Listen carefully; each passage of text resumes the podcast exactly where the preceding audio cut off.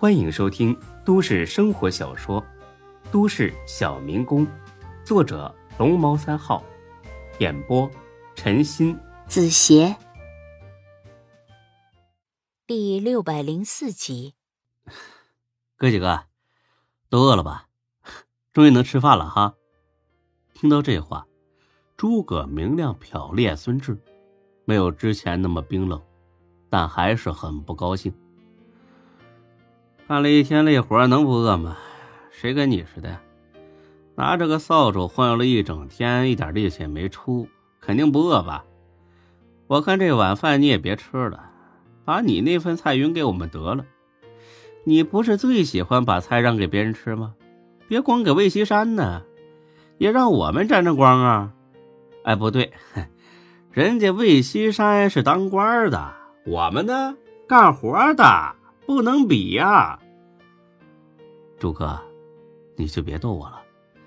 今天当了逃兵，没和大家一起干活，是我不对。为了表示道歉，我请大家吃饭，行吗？你们就别跟我一般见识了。你还真够大方的，吃你一缸子白菜就算请客了，是吧？那我还不如自己打菜的时候多舀上一点呢。再说了，就这些白菜豆腐有什么吃头啊？好歹你也弄点一斤花生米，两瓶二锅头啊！啊不，不是吃工地上的饭，我是说请你们去胖子餐馆吃炒菜，花生米、二锅头管够。除此之外，咱们再炖个大鹅，弄点猪头肉，炒几个家常菜，怎么样？大伙听着，眼前一亮，这帮人都是卖苦力挣钱的，挣钱难，花钱更难。平时几乎舍不得自己掏钱下馆子，今天突然跳出一个要主动请客的，不吃那就是傻子。真的，你别吹牛啊！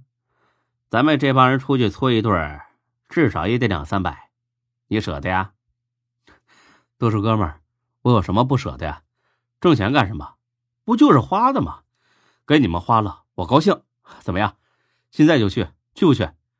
我把丑话说前头啊，过了这村可没这店了啊！大伙你看我，我看你，一个个啧巴着舌头，都很期待。哎呀，走吧，痛痛快快的喝上两杯解解乏，回来睡个好觉，明天又是生龙活虎的。这下彻底呢，把这帮人肚子里的馋虫给勾出来了。劳累上了一天，歉意的喝上几杯，那滋味美极了。行，既然孙志这么大方，大伙儿就都去吧。啊，别给脸不要脸了。啊，去去去，都去啊！啊，快洗漱洗漱啊！这这就这就走。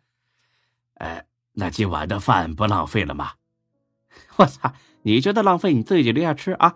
我们几个那份都给你，使劲吃，别客气。哎呀，我没那么傻，我要去吃大鹅。那你废什么话呀？几分钟之后。他们十个人浩浩荡荡的上街了，到了饭馆，拼了两张桌子，开始点菜。要说这帮人呢，也真够不客气的，上来就是鸡鸭鱼肉一顿猛点。孙志心里那叫一个绝望。大哥们呢，这可是我所有的家底啊！看这架势，四百多块，一毛不剩不说，还得赊账。赊就赊吧，先应付过这一关再说吧。很快，菜摆了满桌子，酒呢也倒满了，大伙对孙志的偏见也消除了，没什么客气的说辞，也没什么得体的祝福，总之呢，就是俩字儿：吃喝。这帮人跟刚从里面放出来八百年没见过荤腥似的，个个狼吞虎咽，还有几个直接都下手了。或许是太饿了，孙志呢。也是第一次觉得这些普通的炒菜竟然这么好吃。喝到一半的时候，来熟人了，就是昨晚踹了魏西山一脚的那人。这次他们只来了三个人，进屋就看见孙志也在，而且人多。他似乎很害怕孙志会报仇，因此选了个最靠角落的桌坐下了。整个吃饭过程中呢。也是在小声说话，一点没敢咋呼。孙志乐了，这人呢倒是挺识趣的，估计也是个欺软怕硬的主。喝了三个多小时，全都醉醺醺的了。好处呢是没倒地，还能走路。把剩菜打了包，把他们送出门口。孙志自己回来结账。之所以这样，是因为他刚才大致算了一下，这顿饭的总价应该是在四百五左右。孙志呢，怕兜里钱不够，当着大家的面丢人，所以呢。就撒了个谎啊，说让大家先回去，他还要去找个朋友，晚点回去。大家都醉了，没人多想，提着剩菜就走了。赵姐，麻烦结一下账。好嘞，兄弟，酒都喝完了吗？啊，喝完了。哎呀，能够喝的，十个人喝了六瓶白酒，两箱啤酒。哦，忘了还有啤酒了，呃，啤酒剩下两瓶。我给你拿过来看一下，不用看，两瓶，我给你捡出去。喝的不少啊，干活累了，喝酒解乏。哼，也是。稍等一下啊，我算算。呃，大鹅是七十，猪头肉是三十五。嗯，你你算着，我上个厕所。这一算，总数五百零九，远超孙志的预计。给五百吧，兄弟。以后常来啊，喏，再给你两包烟抽。说着，他又递过来两包白沙烟。对这种小饭馆来说，一单五百算是大生意，这种大客户必须得好好拉拢。孙志犹豫了两秒钟，还是开口了：“哎，赵姐，是不是算错了？有这么多吗？”“哦，没事儿。”那咱们再加一遍，你看看哈，这大额是加了一遍，果然没算错，而且呢，也找到了超出孙志预计的原因，账单上多了两条白沙烟，当然没告诉孙志是偷着拿的，估计这人呢也以为孙志肯定会喝醉，结账的时候也不会仔细看账单，坦白说。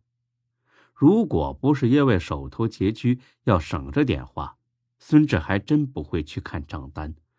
四百多和五百多没什么很大区别，就像以前在会所一晚花几万的时候，他也从来没看过账单。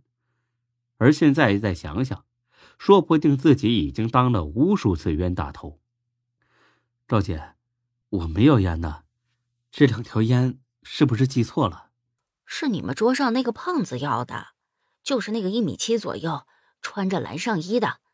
他说最后结账的时候一起算，要不你打个电话问问他。孙志苦笑一声：“哼，问个鸡毛啊！桌上就一个胖子，王宽，看着挺厚道的，怎么背地里干这种龌龊事儿啊？而自己呢，根本没他的电话。再说了，为这么点事儿。”不至于这么当面的锣对锣、鼓对鼓的对峙，让人下不来台。